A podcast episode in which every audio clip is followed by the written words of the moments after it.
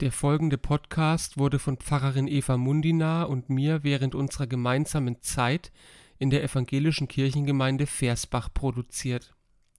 Da wir seit September 22 in der evangelischen Studierendengemeinde Würzburg tätig sind, ist das folgende Podcast-Intro nicht länger aktuell. Diese kurze Einordnung ist notwendig, weil wir bald wieder mit neuen Folgen auf eine Tasse Tee aus der ESG oder so ähnlich starten wollen, die alten Folgen aber nicht verloren gehen sollen. Herzlich willkommen. Schön, dass Sie dabei sind beim Podcast Auf eine Tasse Tee der evangelischen Kirchengemeinde Versbach und Rimpa. Mit Pfarrerin Eva Munina und Pfarrer Johannes Körner. Hi Johannes. Hallo Eva. Wir sind heute zum zweiten Mal per Skype verbunden, um miteinander uns äh, auszutauschen yeah. und ähm, äh, nochmal eine Folge, eine Podcast-Folge aufzunehmen. Heute wollen wir uns mal mit einer Wundergeschichte im Neuen Testament beschäftigen. Und ähm, wir haben uns dazu entschieden, weil wir beim letzten Mal ja über den ungläubigen Thomas gesprochen haben und da ja auch so ein bisschen am Ende die Aussage von Jesus im Raum steht, ähm, du glaubst, weil du gesehen hast, aber selig sind, die nicht sehen und doch glauben. Und da ist auch mal so ein bisschen die Frage beim Thomas in der Geschichte gewesen, naja, er glaubt oder er stellt es in den Raum, er kann nur glauben, wenn er sozusagen etwas Wunderhaftes erlebt, nämlich indem er seine Hände in die Wundmale Jesu legen kann. So. Und deswegen haben wir gedacht, naja, es wäre vielleicht auch mal eine spannende Frage für uns heute, wie gehen wir denn mit Wundern oder Wundererzählungen um. Und deswegen haben wir uns überlegt, dass wir über die Geschichte von einem Gelähmten im Markus-Evangelium sprechen wollen. Genau, Markus 2, 1 bis 12 ist es, die Geheilung, die Heilung eines Gelähmten. Der Text geht so. Und nach einigen Tagen ging er wieder nach Kapernaum, also Jesus, und es wurde bekannt, dass er im Hause war, und es versammelten sich viele, so dass sie nicht Raum hatten, auch nicht draußen vor der Tür, und er sagte ihnen das Wort. Und es kamen einige zu ihm, die brachten einen Gelähmten von Vieren getragen. Und da sie ihn nicht zu ihm bringen konnten wegen der Menge, deckten sie das Dach auf, wo er war, machten ein Loch und ließen das Bett herunter, auf dem der Gelähmte lag. Als nun Jesus ihren Glauben sah, sprach er zu dem Gelähmten, Mein Sohn, deine Sünden sind dir vergeben. Es saßen da aber einige Schriftgelehrte und dachten in ihrem Herzen, wie redet er so? Er lästert Gott. Wer kann Sünden vergeben als Gott allein? Und Jesus erkannte sogleich in seinem Geist, dass sie das bei sich dachten, und sprach zu ihnen, Was denkt ihr solches in euren Herzen? Was ist leichter zu dem Gelähmten zu sagen, dir sind deine Sünden vergeben, oder zu sagen, steh auf, nimm dein Bett und geh umher. Damit ihr aber wisst, dass der Menschensohn Vollmacht hat, Sünden zu vergeben auf Erden, sprach er zu dem Gelähmten, ich sage dir, steh auf, nimm dein Bett und geh heim. Und er stand auf, nahm sein Bett und ging alsbald hinaus vor aller Augen, so dass sich alle entsetzten und Gott priesen und sprachen, wir haben so etwas noch nie gesehen. Das ist der Text. Das ist der Text. Genau, und was wir uns heute anschauen wollen, oder worüber wir heute reden wollen, ist, dass wir uns mal den Text anschauen, so wie beim letzten Mal im Prinzip auch, mhm. und ähm, mal drauf gucken wollen, was da eigentlich genau passiert, was da drin steckt an Aussagen und am Ende auch nochmal auf eine andere Ebene gehen und uns überlegen, was sagt denn das, was da beschrieben wird, über Jesus aus. Also beide Dinge hängen ja eigentlich eng zusammen. Ja. Ich dachte mal zu Beginn so für die Grobeinordnung, also es ist eine Wundererzählung, wie du ja schon gesagt hast, Johannes. Ich würde jetzt mal sagen, es fällt, wenn man das einkategorisieren würde, fällt es unter eine Therapie, so heißt die Form des Wunders, die hier vollzogen wird, also ein Heilungswunder und es ist quasi eine Übertragung einer wunderhaften Energie vom Heilenden auf den Kranken. Das haben wir hier. Nur so für den Überblick, es gibt noch andere Gattungen. Ich habe die mal zusammengeschrieben, nicht, dass ich das auswendig wüsste. Es gibt noch die Exorzismen, also Austreibung von Dämonen aus besessenen Menschen. Dann gibt's Normenwunder, Die dienen Jesus zur Entschärfung der Torah, also Heilung der gelähmten Hand am Sabbat zum Beispiel ist ein Normenwunder, weil es um den Sabbat geht. Dann gibt's Rettungswunder, das, der Name steht für sich selbst, also zum Beispiel die Stillung des Seesturms oder der Seewandel. Geschenkwunder, das ist das, was wir alle kennen, die wunderbare Brotvermehrung zum Beispiel und Epiphanien, also göttliche Erscheinungen. Ich würde sagen, das ist das, was in der Thomas-Geschichte eigentlich passiert. Also wenn Jesus da durch die geschlossene Tür nochmal reinkommt, das ist eine Epiphanie. Heute aber schauen wir auf eine Therapie, nämlich auf die Heilung eines Gelähmten.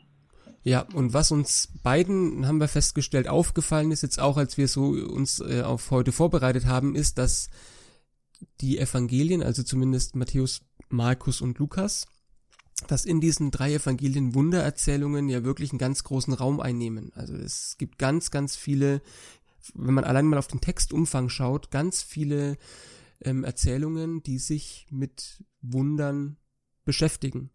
Und deswegen haben wir gedacht, wäre es sinnvoll, vielleicht da mal drüber zu sprechen, weil ich denke, so wenn man den Gesamtumfang anschaut, dann spiegelt unsere Beschäftigung mit den Wundererzählungen nicht wahrscheinlich das wieder, was da eigentlich an Masse drinsteckt.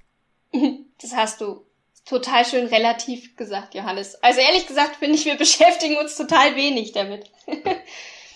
Und immer wenn man das bepredigen muss, denkt man sich, oh je, eine Wundergeschichte. Stimmt, also ähm, also ich kann mich auch nicht erinnern, ehrlich gesagt, wann ich das letzte Mal über eine Wundererzählung gepredigt habe. Also es ist schon, glaube ich, eine ganze Weile her. Aha. Im Vikariat irgendwann mal war das bei mir. Okay. Gut. Aber jetzt machen wir keine Predigt, sondern einen Podcast über diese Heilungsgeschichte. Okay. Erste Gedanken bitte, du fängst an. also, äh, was mich ja schon immer an dieser Geschichte so, also ja, die Geschichte, die fasziniert mich irgendwie, weil es ja recht lebendig ist. Also es ist eine recht lebendige Erzählung und ähm, das regt auch irgendwie meine Fantasie an. Also ich stelle mir das, kann mir das vor meinem inneren Auge vorstellen, wie da die vier Freunde von dem Gelähmten irgendwie ihn da versuchen zu Jesus zu bringen und ja vor eine ganze Reihe von Hindernissen gestellt werden. Also das erste Hindernis ist, sie müssen den tragen, der kann nicht selber laufen, ja, und im Text ist es auch so wirklich so richtig, ja, das ist anstrengend, die schleppen den dahin und kommen dann an dem Haus, in dem Jesus sich aufhält, an und stellen fest, es ist rappelvoll. Es wird ja auch so ganz plastisch beschrieben. Das ganze Haus ist voll, die Tür steht voll und draußen stehen Leute und es gibt kein Hindurchkommen. Tja, könnte uns heute nicht passieren, gell? Könnte uns in der Kirche zumindest äh, eher nicht. Nee. Okay, ja. Und dann überlegen sie, ja, aber was ich dann auch eben so faszinierend finde, ist, die lassen sich von diesen äußeren Umständen nicht entmutigen, mhm. ja, sondern überlegen, was können wir jetzt tun und dann ist es auch, finde ich, ganz toll ähm, beschrieben, dass sie dann ihren gelähmten Freund aufs Dach irgendwie hochhieven, vielleicht über so eine Außentreppe und dann sich durch die Decke hindurch graben. Und das ist immer mhm. die Stelle, wo ich mich frage, was wird denn wohl der Hauseigentümer gedacht haben in dem Moment? Ja? Das sind irgendwie vier, heute würde man sagen, Spinner auf dem Dach und packen eine Schaufel oder mit ihren Händen, ich weiß es nicht, und graben sich durch die Lehmdecke. Ja. Vor allem, das muss ja relativ groß sein. Also wenn du jemanden ja. auf einer Liege da durchbringen willst, das kann ja nicht so ein, es muss ja wahrnehmbar ein Riesenloch gewesen sein, ja. Ja, aber die, die vier Freunde, die, ähm, die zeigen da vollen Einsatz, um irgendwie ihren gelähmten Freund zu Jesus zu bringen. Und das heißt ja irgendwie auch, also das, dass sie sich davon irgendwas versprochen haben müssen. Sonst hätten sie wahrscheinlich die Anstrengungen ja nicht auf sich genommen, um jetzt den Gelähmten da vor Jesus ja, ablassen zu können ablassen zu von können. der Decke, ne? Hm. Also ich finde, wenn man in den Text guckt, dann sieht man auch, wie Jesus das ja auch wahrnimmt. Also dieses, als Jesus nun ihren Glauben sah, sprach er zu dem Gelähmten. Also das ist, glaube ich, das, was du auch meinst. Die haben sich was versprochen, die haben da wirklich drauf vertraut. Umsonst steigt man nicht aufs Dach und macht da ein großes Loch rein, damit man den Freund runterlassen kann. Und dieser Glaube, der ist ja dann auch ganz, ganz wichtig. Also Jesus sagt ja, ne, als er ihren Glauben sah, dann spricht er weiter, mein Sohn, deine Sünden sind dir vergeben. Interessanterweise spricht er ja hier von ihrem Glauben, also dem Glauben mhm. der vier Freunde. Also ja. sonst ist es ja häufig so bei den Heilungserzählungen, da heißt es dann irgendwie so, als Jesus äh, oder ne, dass Jesus sagt dann so, dein Glaube hat dir geholfen. Wenn er irgendwie sieht, dass Menschen zu ihm kommen und sich irgendwie vers davon versprechen von der Begegnung, dass sie geheilt werden.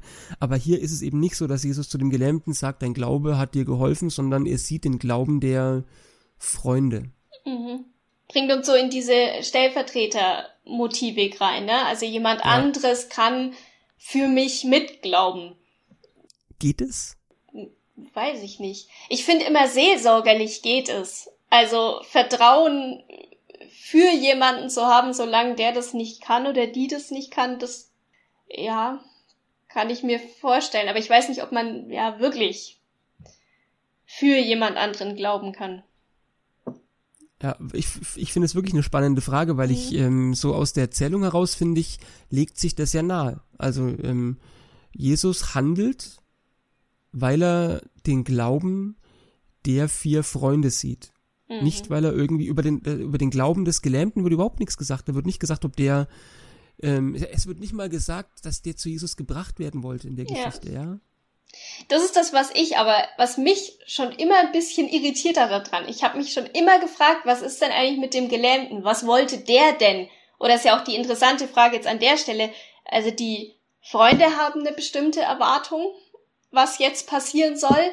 Ich frage mich immer, was hat denn der Gelähmte sich erwartet und ist es wirklich dasselbe? Also äh, steht ja nicht nicht da, so. Ja.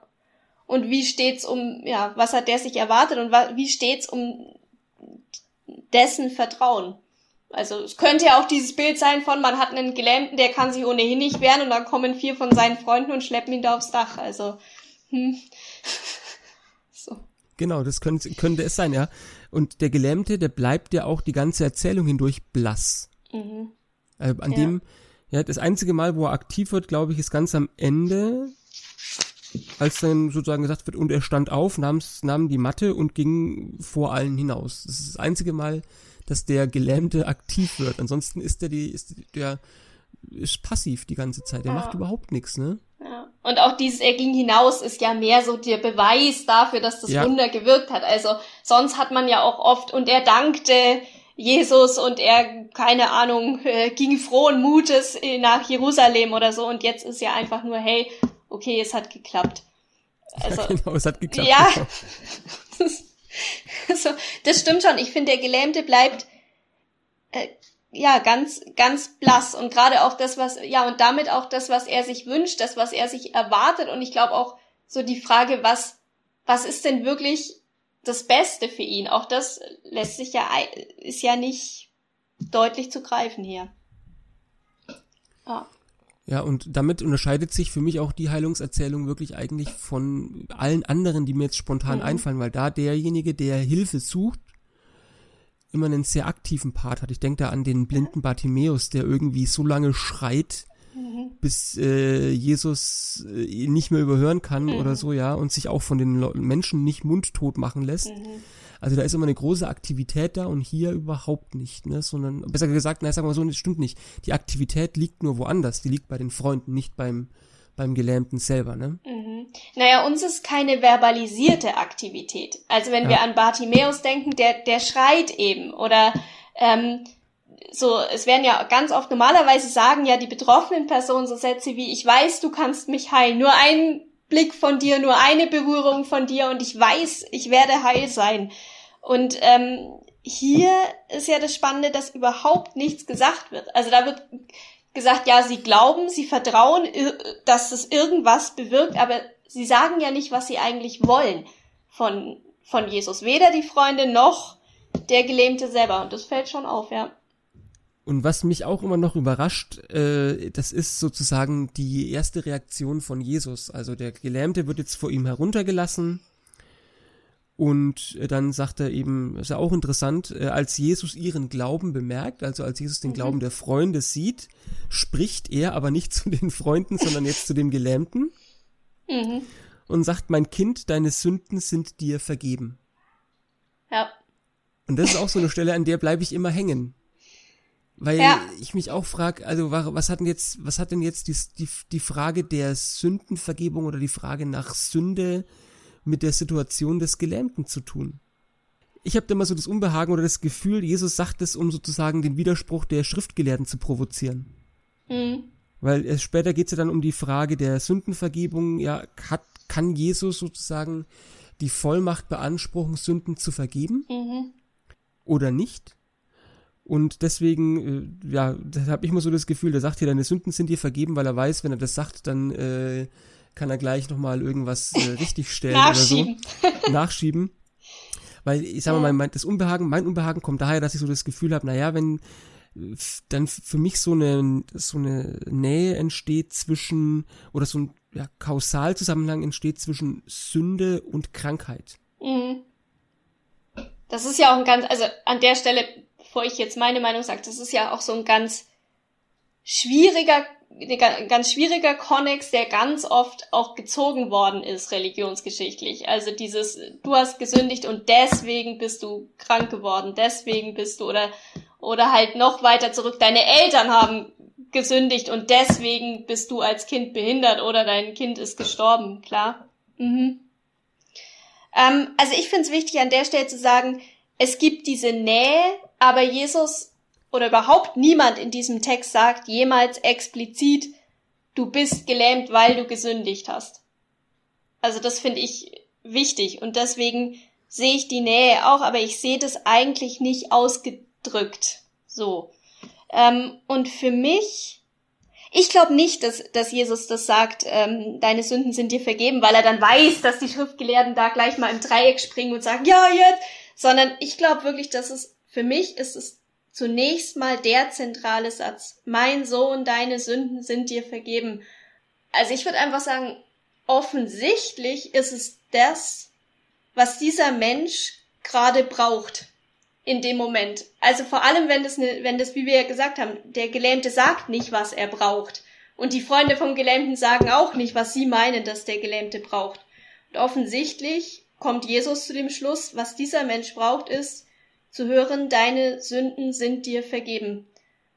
Und was ich daran mag, ist, dass in dem Moment es offensichtlich gar nicht entscheidend ist, dass der Gelähmte gelähmt ist, sondern er ist ein Mensch, der wie jeder Mensch ja, sündig ist oder halt ne, in der Sünde befangen ist und dass es darum geht, davon freigesprochen zu werden. Es macht besonders viel Sinn, wenn man eine, eine moderne Sündendefinition mit reinnimmt. Sören Kierkegaard hat gesagt, Sünde ist unter anderem, wenn man verzweifelt nicht man selbst sein will. Und ich finde für jemanden, der gelähmt ist oder eine andere Behinderung hat, könnte das greifen. Also zu sagen, ich, ich kann nicht ich selber sein wollen. Und ich mag das, dass Jesus einfach sagt, deine Sünden sind dir vergeben. Für mich ist das ein sehr ehrlicher Moment. Und es lebt natürlich davon, dass niemand zu ihm gesagt hat, mach mich heil. Vorher. Ja, das stimmt. vielleicht, äh, vielleicht liegen wir auch gar nicht so weit auseinander. Und zwar, ähm, ich versuche das jetzt nochmal, also wenn, wenn man sagt, ich glaube, also ich glaube, die Menschen damals, also im Judentum, auch vor allem im Alten Testament, gibt's ja diesen, also was, das nennt sich Tat-Folge-Zusammenhang. Also mhm. jede Tat, die ich begehe, hat, zieht eine bestimmte Folge nach sich. Mhm.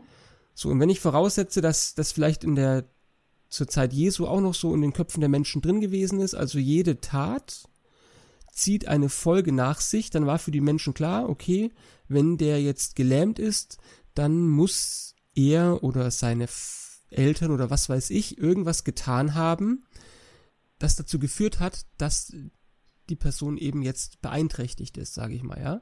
Und was Jesus tut, indem er jetzt sagt, deine Sünden sind dir vergeben, er setzt diesen Tat-Folge-Zusammenhang außer Kraft, er durchbricht den in dem Moment. Ja, unter der Prämisse, dass man jetzt sagt, ja, den gibt es, ne? Dann würde ich, würde ich auch sagen, ja, wenn man sagt, den, den gibt's, und dann würde ich auch sagen, dann tut er das nämlich nicht, um sozusagen, ähm, um den Widerspruch der Schriftgelehrten zu provozieren, sondern er tut es, um den Leuten zu demonstrieren, passt auf, es geht hier nicht darum, dass, darum, was dieser Mensch oder so getan haben könnte oder was auch immer, sondern es geht darum, dass ich, und da kommen wir dann auch zu dem, was dann gleich folgt aus diesem Satz, dass ich diesen Zusammenhang aufhebe zugunsten des Menschen. Mhm. Dieses einen Menschen, ja. Also es geht mhm. sozusagen um eine, naja, ähm, Jesus sieht die Not und interveniert zugunsten von dem Mhm. Gelähmten, ja? Mhm. Das wäre vielleicht auch noch was, was ich mir, was, ja, was ich mir da vorstellen könnte zusätzlich noch, ne, zu dem, was du jetzt auch gesagt hast. Ja, zusätzlich. Und ich finde, es wird äh, lustigerweise in dem Fall richtiger, wenn man es allgemeiner setzt. Also diese Vorstellung, dass Jesus Tun-Ergehenszusammenhänge auflöst zugunsten von, von uns Tuenden. Das kann ich absolut unterschreiben. Ja. Ich glaube, es ist, ich glaube, es wird so ein bisschen, sagen wir mal, dünnes Eis, weil es jetzt hier halt um Sünde und Lähmung geht. Also, ne, was man ja wir wollen ja gerade nicht diesen Konnex wieder bedienen, aber allgemeiner zu sagen, äh, Jesus hebt dieses, äh, dieses oft fatale, ich habe was getan und daraus würde notwendigerweise eine Folge resultieren und diese Folge wäre für mich oder für andere oder für uns alle nicht gut und Jesus hebt das auf. Das kann ich Hm. total unterschreiben und das finde ich einen guten Gedanken hier. Ich würde sogar sagen, es geht ja gar nicht darum, ob es diesen Tatfolgezusammenhang tatsächlich gibt, aber allein schon, wenn man sagt, der existiert in den Köpfen der Menschen, Mhm. also die, die, die, die ähm, ziehen das zusammen. Mhm. Und Jesus, Jesus handelt jetzt hier so und sagt, deine Sünden sind dir vergeben, ich durchbreche auch in den Köpfen der Menschen das. Sondern Mhm. Ja. ich, heb, ich hebe diesen Zusammenhang auf und daraus folgt dann auch wieder die Wiederherstellung, die Wiedereingliederung. Weil dieser Zusammenhang aufgehoben ist, ist die Lähmung nicht die Folge einer Sünde, sondern deswegen wurde er auch wiederhergestellt. Und Jesus heilt den, um dann zu sagen, auch diesen Zusammenhang vollständig zu demonstrieren, zu sagen, ja, deine Sünden sind dir geheilt, ich durchbreche diesen Unheils, wie Zirkel. sagt man, Zirkel Mhm. und du wirst wiederhergestellt. Weil dieser Unheilszirkel eben nicht mehr besteht. Also dann zuerst mal zu sagen, er durchbricht, finde ich übrigens genial, dieses, äh, dass man es zusammennimmt, dass man sagt, er durchbricht es vor allem auch in den Köpfen und dann würde er sekundär in dem Moment, in dem es die körperliche Lähmung nicht mehr gibt, es quasi sichtbar machen, was er in den Köpfen zerbrochen und auch frei gebrochen hat. Das finde ich einen richtig guten Gedanken und ich möchte, ich finde, was da gut mitschwingt, ist, es geht eines meiner Lieblingsthemen. Es geht auch da um die Freiheit. Also um Mhm. nicht nur für den Gelähmten, sondern auch für alle diejenigen, die diese zwei, die eben Lähmung und, und Sünde in ihren Köpfen so eng zusammenziehen, dass sie dann gefangen sind in Vorurteilen oder in de, dieser Gelähmte kann kein Teil unserer Gemeinschaft mehr sein. Also ich finde, es geht um, um Freiheit. Ja. Ja, Jesus bricht uns, bricht diese Menschen in die Freiheit. Das finde ich schön, ja. Mhm. Du hast es jetzt schon angedeutet, am Ende heilt er ihn dann doch auch noch physisch. Also diesen Teil. Wollen wir mal da drauf gucken? ja. Okay. Also was jetzt meinst du jetzt noch davor auf die äh, den Einspruch der Schriftgelehrten oder auf das, was dann wirklich danach steht? Ja, wir können ja bei den Schriftgelehrten anfangen. Also, äh, wir haben jetzt dieses, mein Sohn, deine Sünden sind dir vergeben. Das haben wir auch besprochen. Das ist jetzt, finde ich, ganz schön aufgefächert in seine Dimension. Und jetzt gehen wir mal einen Schritt weiter, weil jetzt sitzen da die Schriftgelehrten. Sollen wir mal kurz sagen, was Schriftgelehrte sind? Theologisches Ja. Wörterbuch, Schriftgelehrte, bitteschön. Genau, also vielleicht noch, wir haben uns überlegt, dass wir jetzt so ein in Anführungsstrichen theologisches Wörterbuch hier einführen und immer wenn es Begriffe gibt, die vielleicht erklärungsbedürftig sind, dann sagen wir theologisches Wörterbuch und dann gibt's eine kurze Begriffserklärung, ja? Theologisches Wörterbuch. Ja, Schriftgelehrte, hu. Naja, das sind, also, äh, wenn man auch sozusagen das im griechischen Grammateus, glaube ich, heißen die.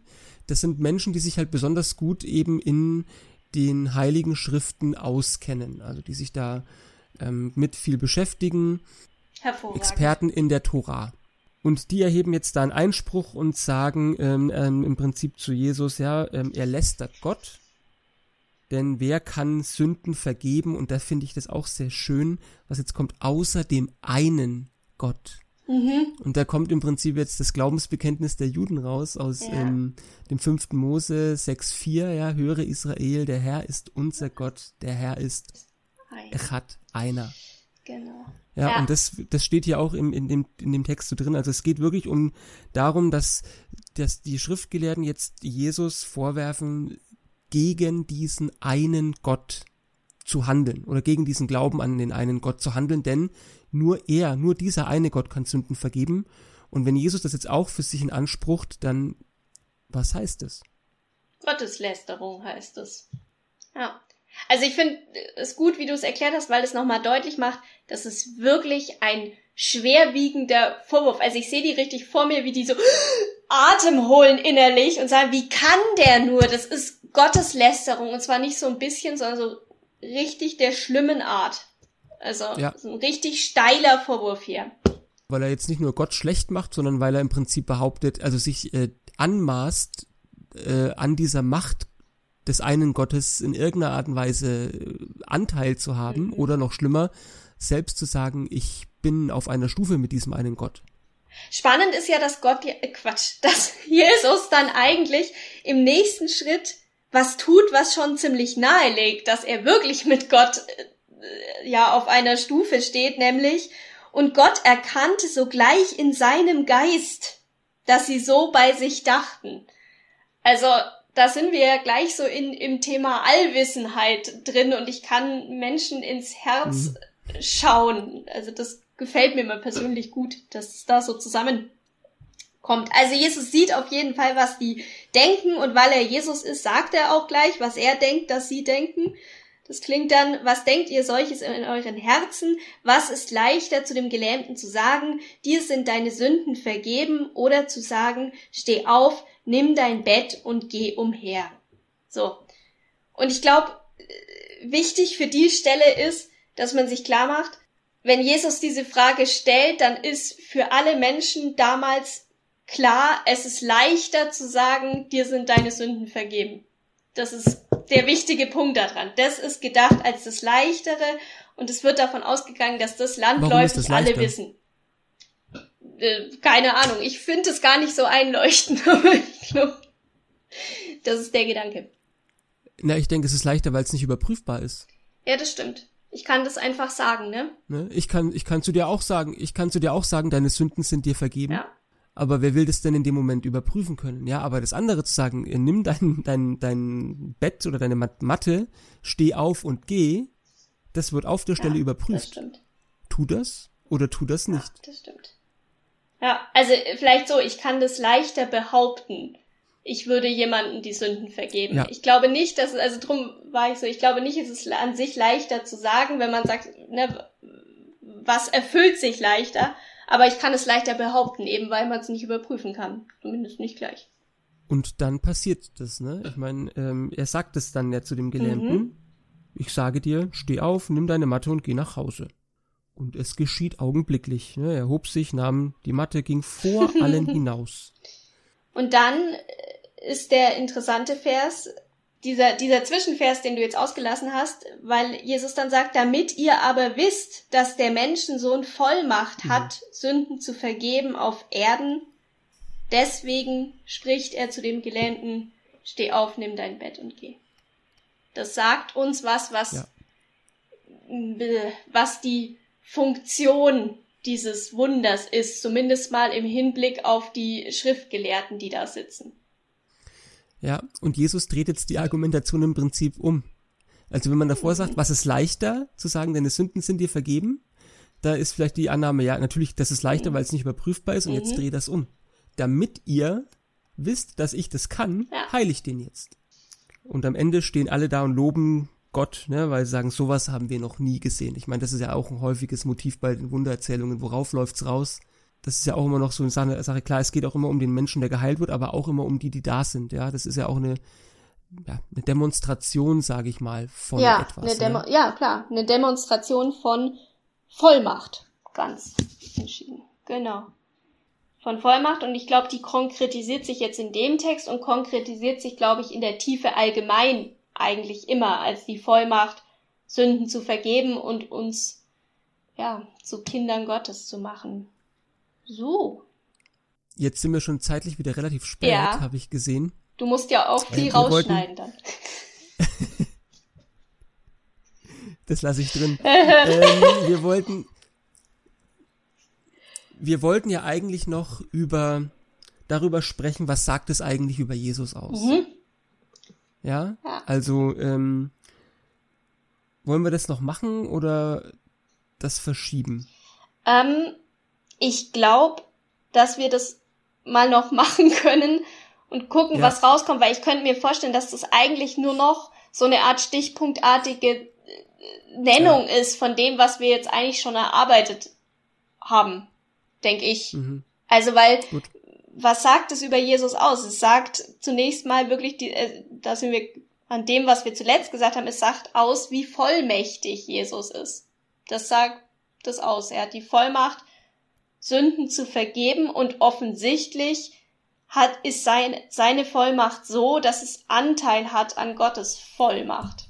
Das ist, ich würde auch, ich würde noch, einen noch einen Schritt weiter gehen. Mach mal. Ich denke, dass das eine ist, das andere finde ich für mich ist immer noch ähm, die Frage nach dem Anbrechen des Reiches Mhm. Gottes.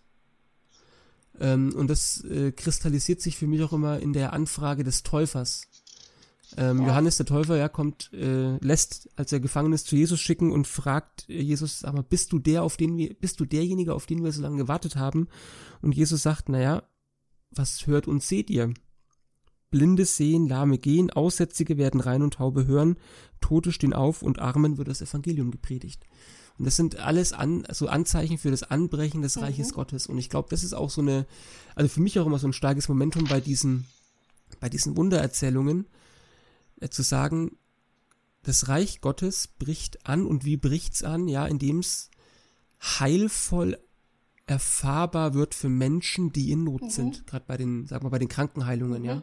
Und zwar jetzt schon. Also ich finde, das ist der wichtige Teil, ja, jetzt schon. Und das ist auch was ganz äh, Einmaliges äh, von den Wundern, wie sie von Jesus erzählt werden. Also dieses jetzt schon bricht das Heil in dieser, in Klammern, unheilvollen Gegenwart an. Das ist ja ein ganz deutliches Proprium von Wundern, auf jeden Fall.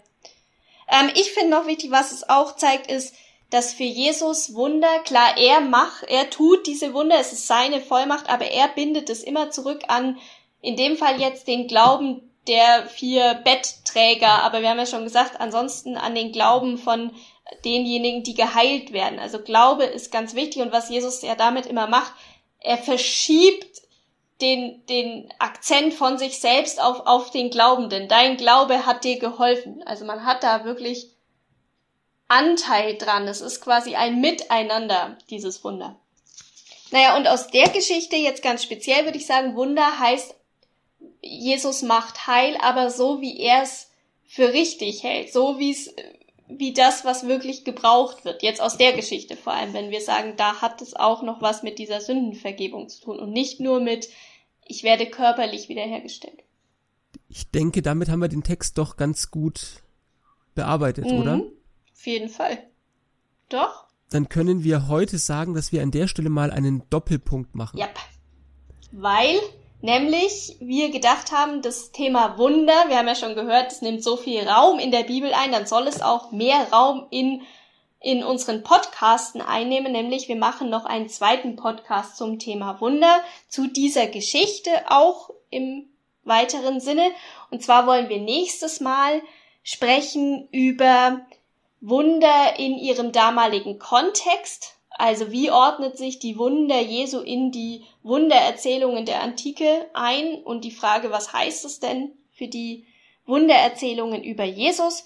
Und die letzte Frage ist natürlich die, die uns aus heutiger Sicht vor allem auch interessiert. Also wie, was ist denn mit Wundern heute? Wie gehen wir heute oder wie können wir heute mit Wundern umgehen? Wie kann man das interpretieren? Was denken wir aus heutiger Sicht dazu? Ich glaube, das ist der Plan, oder? Das ist der Plan. Und Perfekt. ich denke, wir freuen uns auch schon drauf, Ja, äh, auch über dann vielleicht noch die schwierigeren Fragen zu sprechen miteinander, ne? auf jeden Fall. Noch schwieriger. Noch Nein, schwieriger. das wird super. Genau, das ist der Plan. Und mit dieser frohen Voraussicht, würde ich sagen, legen wir jetzt auf. Können für, wir für heute Tschüss sagen. Ähm, Genau. Wenn es Anregungen und Wünsche gibt, dann schreibt uns bitte entweder was in die Kommentare oder eine Mail. Dann können wir Fragen oder Anregungen und Wünsche auch mit aufnehmen und dann beim nächsten Mal mit besprechen. Genau. Wir machen das auch. Wir haben es heute bewiesen. Das theologische Wörterbuch ist nämlich entstanden aufgrund von einer Rückmeldung. Also gerne Rückmeldungen an uns. Dann sagen wir Tschüss, bis bald und wir hoffen, dass ja, wir in naher Zukunft uns wieder verabreden. Ja, ganz sicher. Wir haben ja einen zweiten Teil zu machen. Tschüss, Johannes. Tschüss. Ciao, Eva.